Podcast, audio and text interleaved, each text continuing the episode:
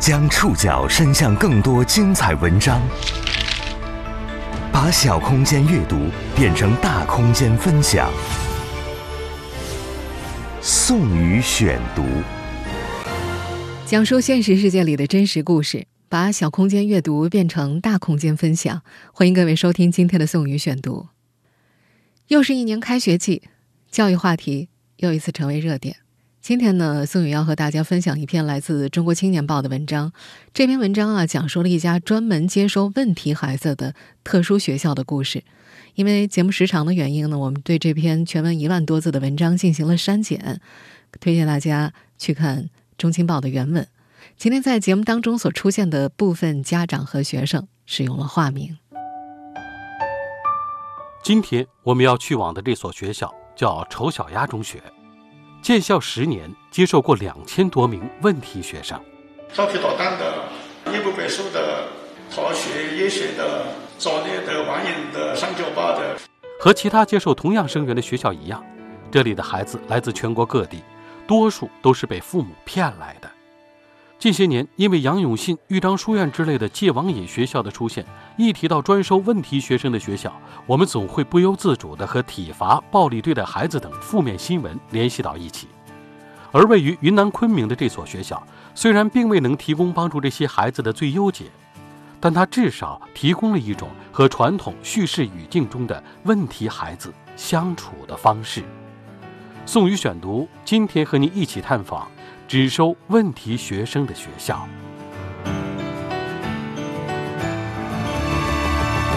今年暑假，杭州妈妈陈燕把女儿陈阳送进了云南昆明宜良县丑小鸭中学。陈阳在杭州一家重点中学读初一，今年上半年，他的成绩从班级前十名下降到三十多名。五月末，女孩跟妈妈说：“宁可生一场大病，也不要学习了。”还说从学校走廊看下去白茫茫一片，怕自己忍不住跳下去。陈燕有点慌。从那之后，女儿没再去过学校。她带女儿看心理医生，医生说有学习压力和交朋友压力。家人一时间无法接受这个事实。当妈妈的陈燕是从农村走出来的，为了出人头地，她努力读书。他记得当时的老师告诉他，早恋会影响成绩。他高中三年都没和男生说过话，后来也不和女生说话，把所有的精力都放在学习上。他一路苦读，考上了浙大博士，老公也是浙大博士，公公是浙大毕业的，婆婆是苏大毕业的，一家子都很重视孩子的学习。女儿陈阳以前成绩不错，还当上班干部。有一次。陈阳对违反纪律的同学大声喊叫，被老师撤了职。后来，学生投票选小组长，陈阳再次落选了。这个女孩在学校没有朋友，她告诉妈妈，自己像变成两个人一样，一个人不想跟人交往，另一个又想出去交往。休学后，陈阳整天玩手机，晚睡晚起。陈燕带女儿参加夏令营。训练的时候状态还挺好的，回家后又躺平了。无奈之下，他给女儿报了丑小鸭中学的夏令营。刚刚过去的这个暑假，有近五十名学生报了这所学校的夏令营。他们有的已经在家休学一年，有的患有抑郁症，手腕上刀割的疤痕还没有完全愈合，有的刚从他们口中的精神病院出来，看起来情绪低落。除了这些夏令营学生，这所初中校里还有近六十名存在网瘾、厌学、自杀倾向等各类问题的学生。根据校长詹大年在公开场合的演讲，学校自从二零一零年建校以来，接收过两千多名所谓的问题学生。孩子们来自全国各地，多数是被父母骗到昆明旅游串亲戚，一下飞机就被送到了这儿。把孩子送来之前，多数家长也并不了解这所学校，不知道孩子能否在这里有所改变。一位把孩子送到这儿的妈妈说：“选择这里是因为校长詹大年在网上更有名气，他觉得学校名气大，不敢对学生胡来，因为试错成本更大。”把孩子送来前，这位妈妈很悲观，就想着至少把孩子送去之后，他能按点起来，按点睡觉。所有把孩子送往专收问题学生学校的家长，似乎都有深深的无奈。他们对问题孩子无可奈何，不知道怎么和孩子相处。但问题孩子为什么会产生呢？对这个问题，创办这所学校的詹大年思考了很久。宋宇选读继续播出：只收问题学生的学校。我当过四所学校的校长，一所公办，三所民办。说话的这位就是詹大年。我们现在听到的这段录音，出自他在去年十二月份的一段演讲。我的校长越做越小，从公办到民办，从发达地区到落后地区，从几千个学生到几百个学生，到现在的几十个学生，从优生到现在的只叫差生。创办这所学校之前，詹大年有二十多年担任校长的经历。一九八七年，二十三岁的詹大年到湖南桃江县一所乡镇小学任校长，将学校发展成为一所九年制学校。当时，当地中学为了提高升学率，想方设法招优生，劝退差生。詹大年不认同这种择优方式，他觉得教育怎么能够明目张胆地淘汰人呢？但如果不让差生走，成绩就上不去，他感到左右为难。两千年，他从学校离职了，他希望办一所不赶差生的学校。二零零三年，詹大年在昆明市郊创办了一所九年制民办学校，存活了七年。他发现，差生虽然不会被赶走，但很难找到存在感。成绩好的学生不愿意跟差生玩，多数老师都不喜欢调皮的学生。还有家长要求按照成绩优劣给学生分班，那时的詹大年就萌生了一个想法：能否办一所只收差生的学校？二零一一年，詹大年在云南彝良古城镇山坡上找到了一处废弃校址，创办了丑小鸭中学。学校名字是昆明市政协副主席汪业举起的。有人问：这么个名字怎么招生啊？詹大年很喜欢这个名字。他觉着丑小鸭是白天鹅的品种，长大后是要飞向蓝天的。为了招生，詹大年四处投广告。招生广告写道：“帮助一切网瘾、早恋、厌学、叛逆、迷茫的孩子找回聪明可爱的自我。”最终，第一年学校只招来八名学生，其中七名是熟人出于信任送来的。第一届的一个孩子记得。当时他被爸爸戴上手铐，带上了汽车。中途他跑下车，摔得满身泥土，又被抓上了车。后来汽车停在这所破破烂烂的学校门口，学校遍布杂草，铁门还在装，尘土飞扬。三年后，这个男孩离开的时候，学生人数已经增加到五六十名。再后来，詹大年没为招生发过愁，学生人数最多的时候有一百多名。他发现，这些年来。问题学生有增无减，人们对于问题学生的关注和困惑还更多了。问题学生为什么会产生呢？对这个问题，詹大年进行了个人探索。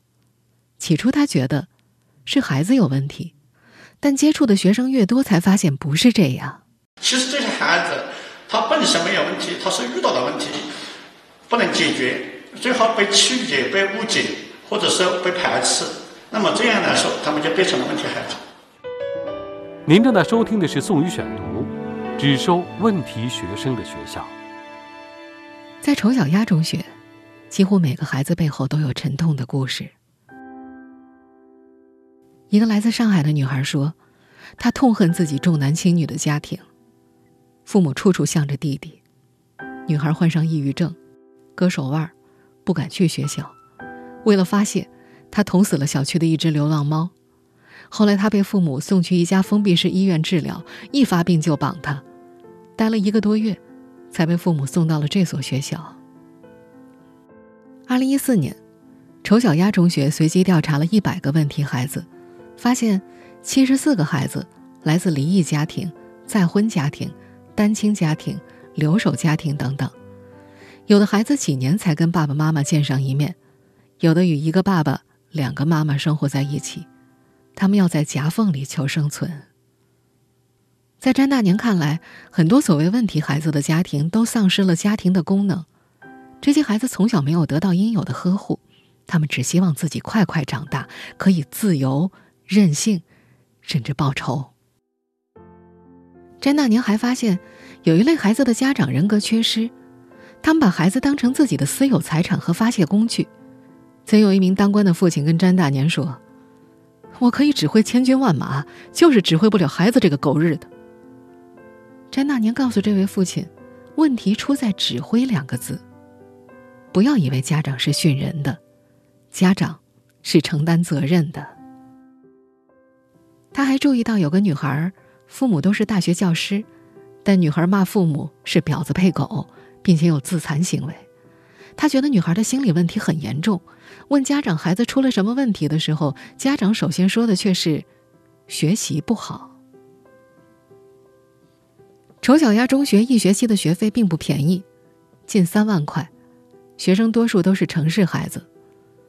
詹大年说，他这里的很多孩子来自三高家庭，高学历、高收入、高地位。这些孩子在享受优越条件的同时，被父母赋予了过高的期望。今年刚被妈妈送到丑小鸭夏令营的陈阳就是这样，因为父母都是浙大博士，陈阳感觉自己不考个浙大都说不过去。爸爸在杭州一所专科院校教书，他记得小时候爸爸说：“如果你考上我这所学校，就打你。”在家的时候，陈阳经常把门锁起来。不锁门就没有安全感，因为妈妈每过几分钟就来看一眼，看他是否在学习。一次看到女儿在画画，妈妈边哭边骂。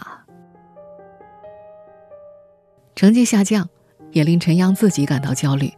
他怕成绩下降影响中考，怕中考影响高考。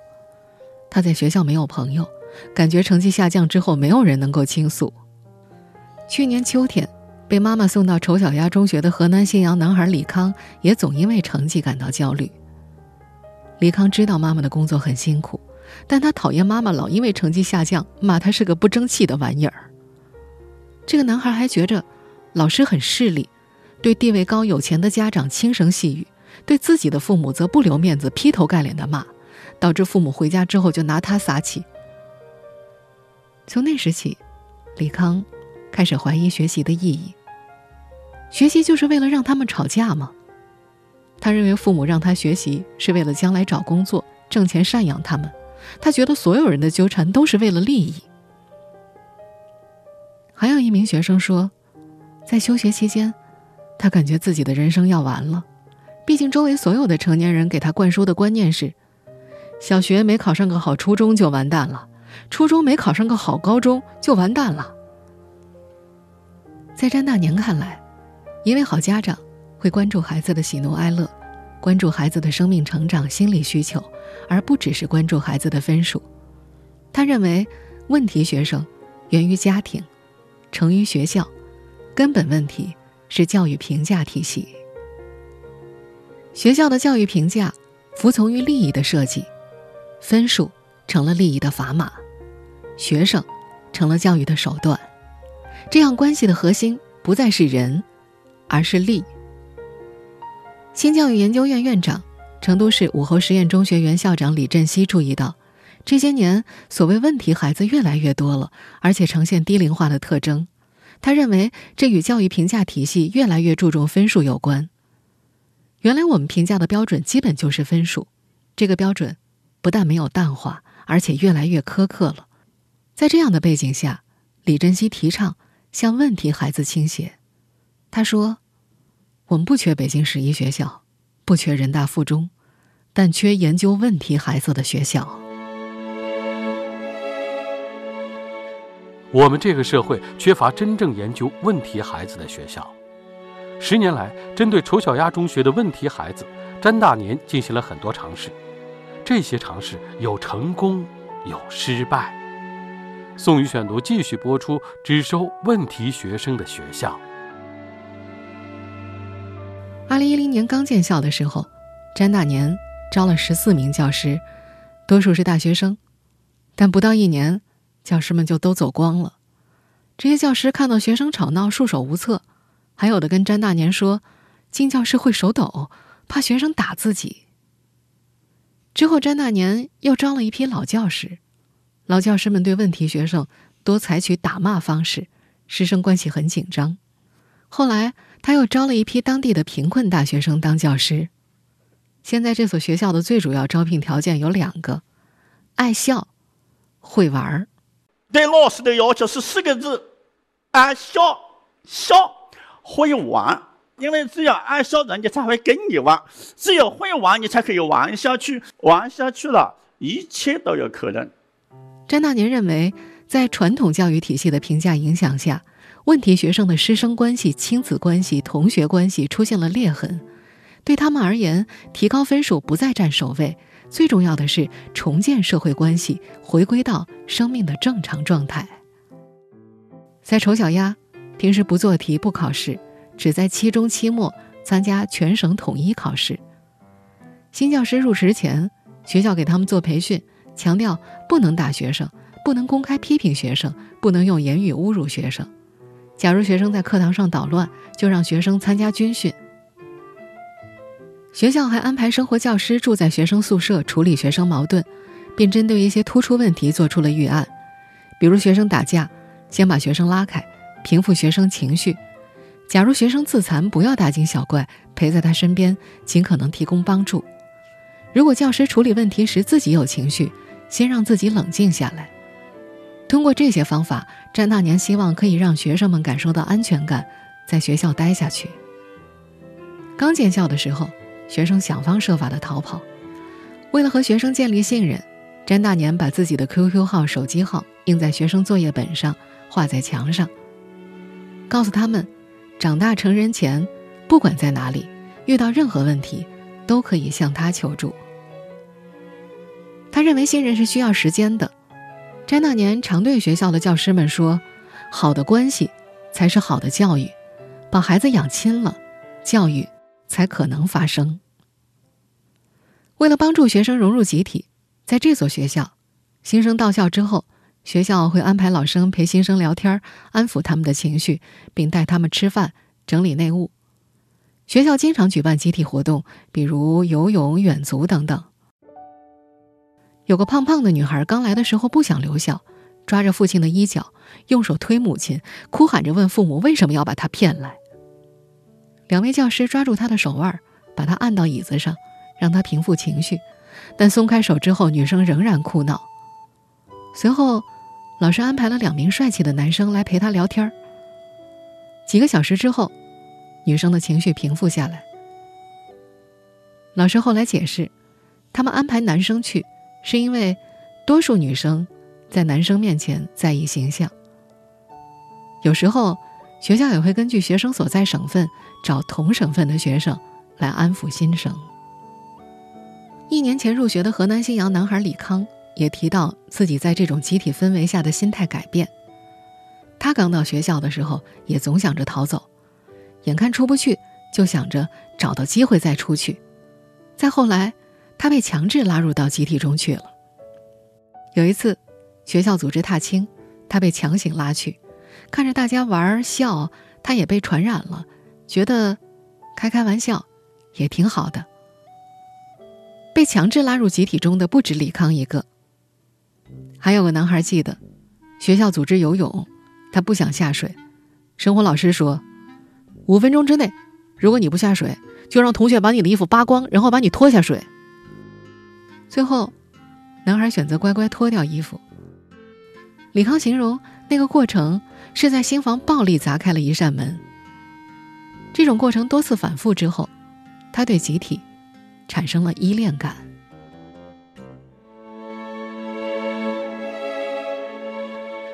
这种强制拉入集体、暴力砸开新房的方式，也许有待商榷，但在这里的部分孩子身上，确实悄然发生了变化。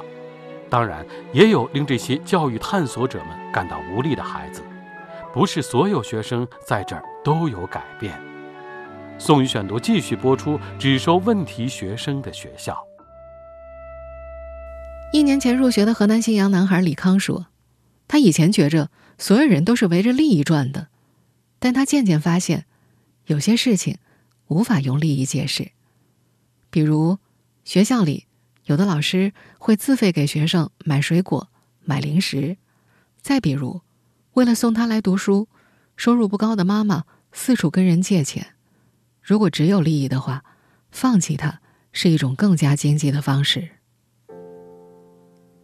今年八月，李康离开了丑小鸭中学。李康妈妈发现，儿子开始愿意和家人沟通了，而不是以前一副看不起你的架势。在另外一名毕业已经七年的男生看来，这个学校至少能够容纳自己。在校三年，他跑过几次。有一次跑回家之后，离家出走长达半年，没吃没喝，求助詹大年。又回到了丑小鸭中学，直到初中毕业。这个男生说，他的朋友后来有的被判刑，有的打架被人搞死，还有的消失在缅北边境，下落不明。他自己后来入读一所普高，考上大专，毕业之后进了一家电子产品公司工作。不过，不是所有的学生，在这所学校都有所改变。有的学生来这儿不到一周，待不下去就走了；还有的家长说，孩子从这儿回家之后依然沉迷于玩手机。也有在校期间令老师们无力的学生。曾有个女生不洗衣服、不洗澡，同宿舍的女生多次反映宿舍里臭味熏天。老师给她梳头，女孩会把头发搞乱；盯着她洗衣服，她把洗衣液扔得遍地都是。老师找家长聊。发现家长穿着体面、谈吐得体，找不到她行为的源头。后来老师们就把这个学生的情况向詹大年求助，詹大年也没有找到原因。詹大年曾在一段公开演讲当中这样说：“我说，如果算是每一个孩子回到了正常的生命状态，每一个孩子能够认知自己的价值，那这个成功率应该是百分之百。”他说：“他的这所中学对问题孩子的成功转化率是百分之一百，但同为教育研究者的新教育研究院院长、成都市武侯实验中学原校长李振西就认为，所谓回归生命的正常状态标准模糊，甚至有些主观色彩。他建议詹大年用更客观的方式来表述丑小鸭中学的办学成果，特别是。”应该有尽可能精准的跟踪学生离校后十年、二十年乃至更长时间的数据。目前这所学校里的老师分为文化课教师、生活教师、心理教师，但全校只有一位心理专业的教师。文化课教师又分为文科教师、理科教师、英语教师。詹大年解释，这样设置之后呢，教师人数减少。和学生相处的时间更长，更利于和学生建立关系。但实际上，这儿的教师流动率是很高的，尤其是文化课老师，很多都是新教师，来校一两年，最长的在校时间不到五年。一位文科老师说自己很矛盾，因为学生基础差，在课堂上他已经尽量把知识讲得很浅显了，但他觉得这样对不起那些成绩较好的学生，浪费了他们的时间。有个学生说自己很焦虑，他想学习，但自习的时候同学们总是很吵闹，经常老师这一秒说自习了，下一秒就吵了起来。还有一名学生怕离开这儿之后没法跟上原来学校的学习进度，从家拿来厚厚的一沓复习资料自己复习。八月份刚离开这儿的李康说，在原来的学校被剥夺了情感，而在这儿被剥夺了成绩。很多离开这所中学的学生，依旧要回到原来学校，面对原有的教育体系，他们依然要回到靠成绩评价的传统语境中去，短暂消失的焦虑又在旧环境中卷土重来。该怎么解决这种焦虑？怎么才能让问题孩子不成为问题？宋宇选读继续播出，只收问题学生的学校。在二十一世纪教育研究院院长熊丙奇看来，不能指望有专门的学校来解决问题学生，要从根本上减少问题学生的产生。只有融入平等的教育环境中，让孩子更好的成长，才是我们要注意的问题。熊丙奇认为，解决根本问题要让所有的学校都关注每一个孩子。这个理念不重构，十年之后问题会更加严重。在这位教育研究者看来，要扭转基础教育的应试教育倾向。这种模式之下，一定是培养考生，不培养人的。不培养人的老师，怎么会关注一些成绩不好的学生呢？这是我们当前最大的问题。教育不只是培养人才，更重要的是培养人。我们现在听到的这段录音，出自詹大年在一次公开演讲上的发言。教育首先要培养人，其次才是人才。新教育研究院院长李振西也认同这个观点，他以陶行知的名言“皮鞭下有瓦特”举例。这个孩子以后不是瓦特，就应该给他皮鞭吗？瓦特可能会有出息，但假如他是个普通的劳动者，能够自食其力，这叫不叫有出息呢？李振西曾在自己的书里写过一个普通学生的故事，那是他带的第一届学生，成绩一般，长相一般，表现一般。以至于站在一群学生里，自然就融化到集体中了。多年之后，李振西和这个学生重逢，得知他后来高考落榜，在一所技工学校读了驾驶专业，经历了分配、下岗、创业，最终成了一名公交车驾驶员。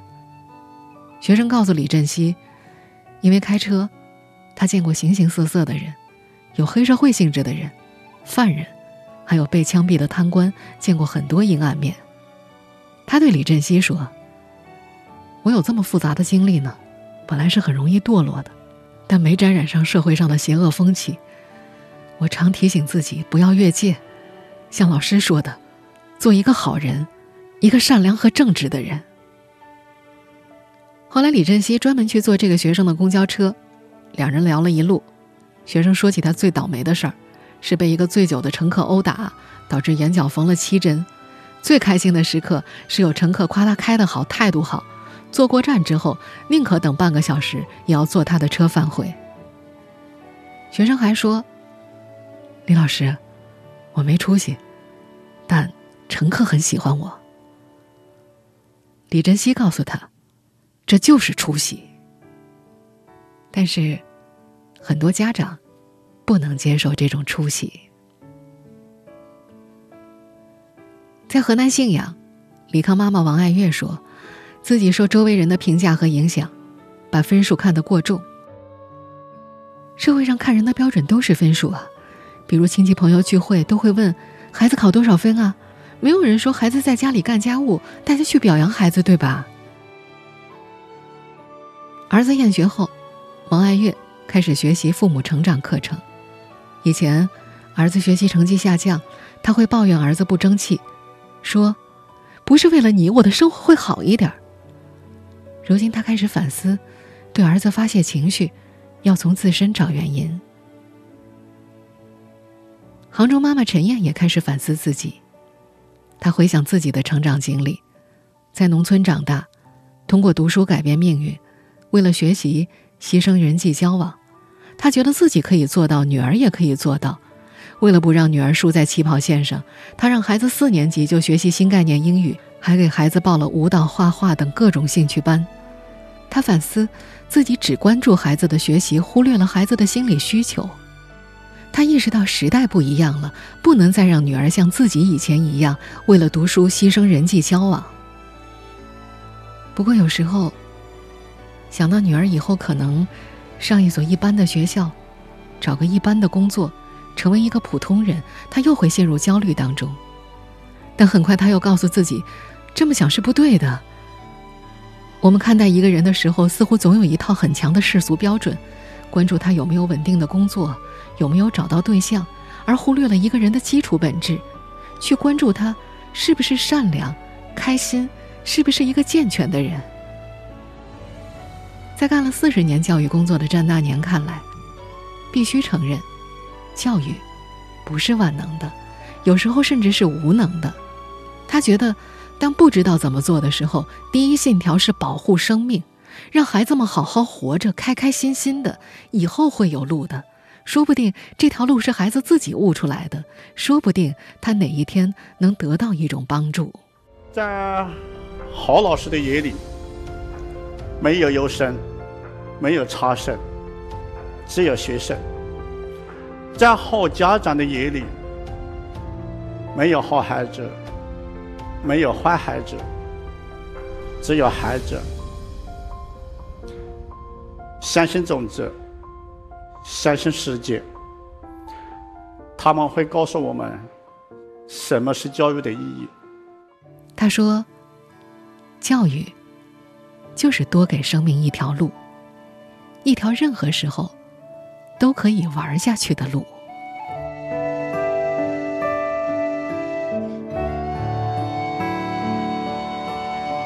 以上您收听的是宋宇选读，只收问题学生的学校。